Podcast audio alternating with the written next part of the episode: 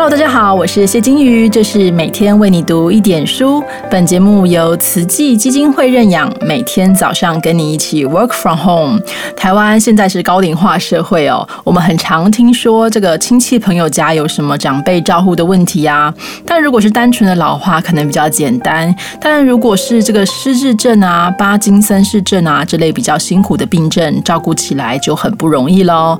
在疫情期间，对于家有失智长者的朋朋友来说，肯定是更辛苦的，因为有很多的机构啦，或是关怀据点都关闭了，那照顾的压力也会变得比较沉重啊。之前新闻有报道，因为失智长者可能不太愿意戴口罩，所以造成了一些误会，甚至是冲突哦。所以，我们今天邀请的来宾是失智症的专家，大林慈济医院的曹文龙医师。曹医师和大林慈济的团队一直以来都致力于提升失智症病友的生活品质。透过很多在地串联跟协助的方式，减轻失智症病友跟家属的负担。所以今天曹医师就要来跟我们谈谈失智期间照顾长者的一些小 p e 还有不少实用的资讯，让我们一起来听听。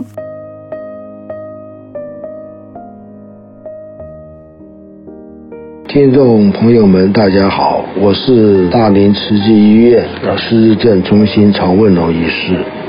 在这次疫情中间。有关失智的长者，如果出门，他戴口罩的问题，要如何帮忙？嗯，如果我们选出好几种口罩，看看他挑选他喜欢的，这样的话呢，他也许喜欢戴，好，所以这是一个喜欢挑出他喜欢的口罩的样式给他戴。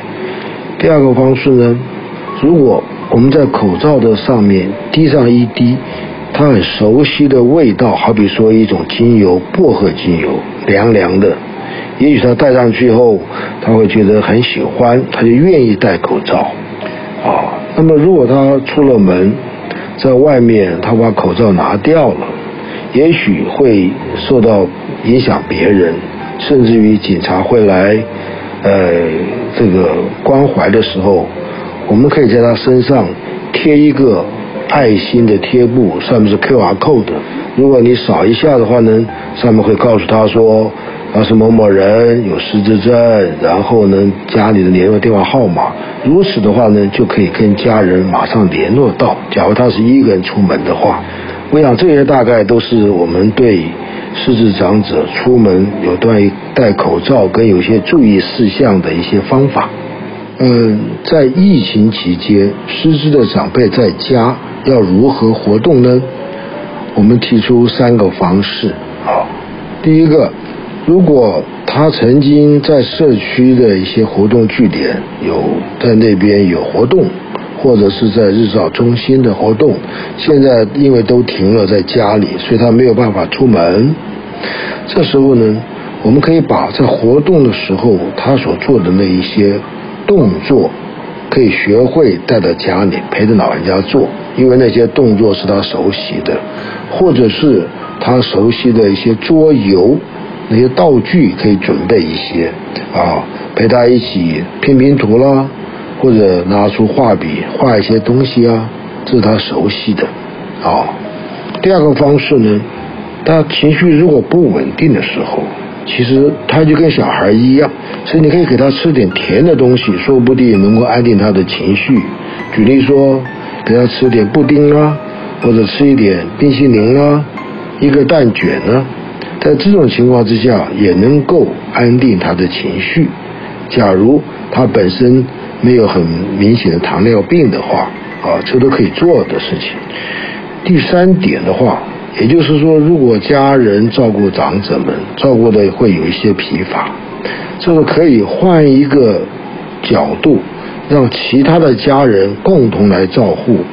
照顾的方式呢，并不是让老人家出去，而是利用这个这个网络上的视讯的方式，可以让在不同地方的孩子们啊，用视讯啊，可以跟老人家互动啊。一些或者录些录影片让老人家看，这样的话呢，也增加了他可以跟不同的家人互动的模式。也许都能够安定老人家在家的心情。在疫情期间，失智长者居家饮食要注意事项。嗯，因为在家活动量减少，所以吃的东西要注意它的品质。举例说，我们还是要注重它的高蛋白的食物，哦，蛋类啊、豆类啊、奶类啊，好。另外也要有高纤维的食物，才能帮助消化。所以一些这个蔬菜的重要，或是一些水果。但是淀粉、米饭之类的东西，让它减半，因为它的活动量减少，不需要那么多的热量。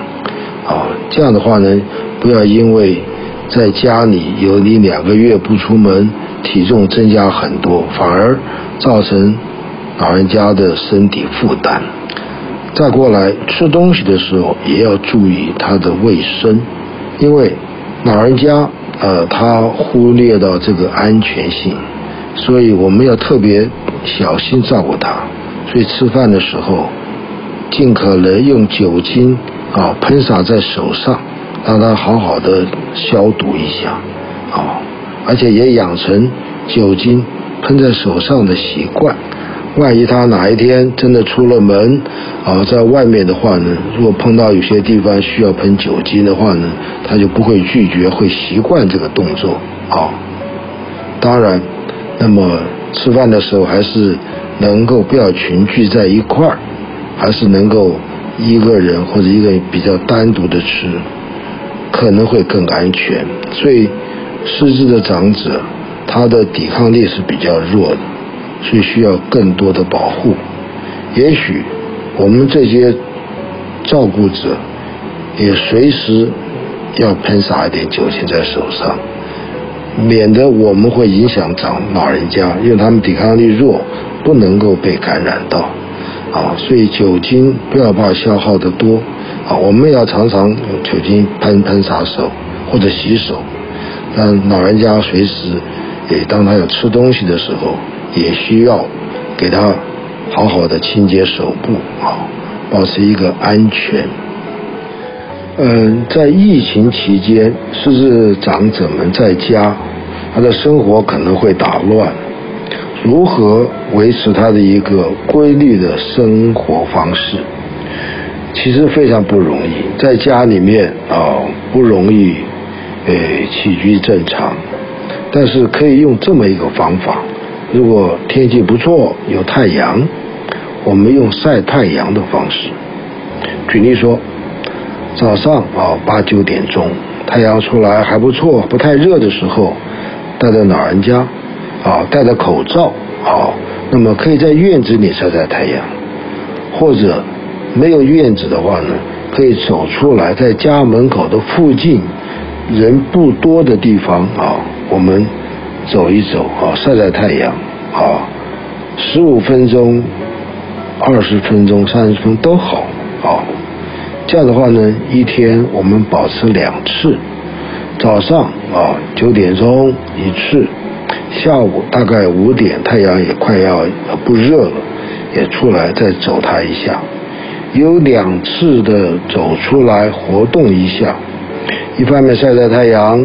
也增加老人家的抵抗力，啊，那么再过来也可以增加他的这心情的舒压，啊，而且呢，他会生理的机能会得到一个规律的调整，这可能是一个不错的方法。在疫情期间，嗯，家人照顾者如果有很大的压力，要如何舒压？这边有提到几个服务的方式，可以试试看。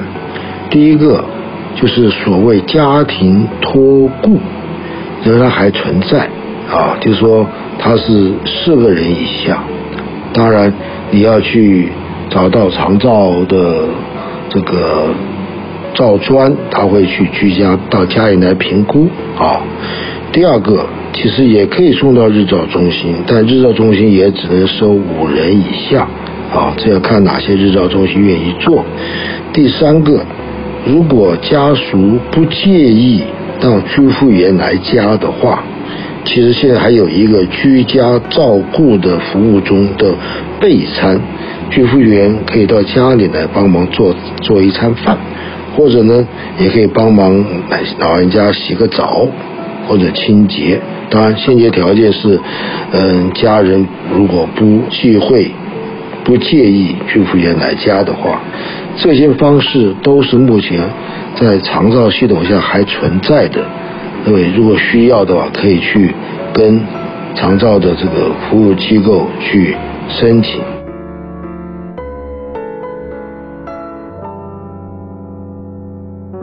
谢谢曹医师的分享，尤其最后提到的这个家庭托顾哦，还有日照中心跟居家照服员的资源，有些还可以询问，如果有需要的话，可以再试试看哦。家有失智长者是真的非常不容易的，在这里，我个人还是想要跟各位朋友分享：如果你家有这个失智的长辈，可是你因为生活的关系、因为工作、因为人生的各种规划，所以并不是主要的照顾者。如果是这样的话，好不好？我们一起用关怀跟赞美来取代疑问。有时候你可能不是故意要质疑什么啦，只是不太懂怎么回事。可是主要的照顾者本身也有压力，所以在听起来的时候，就会觉得说啊，你是不是在指责？我，他可能会很受伤，然后你也很受伤。所以如果可以的话，我们在疫情期间用视讯说说话，疫情过后给他们一个大大的拥抱，我们再努力一下下哦。好，明天见，拜拜。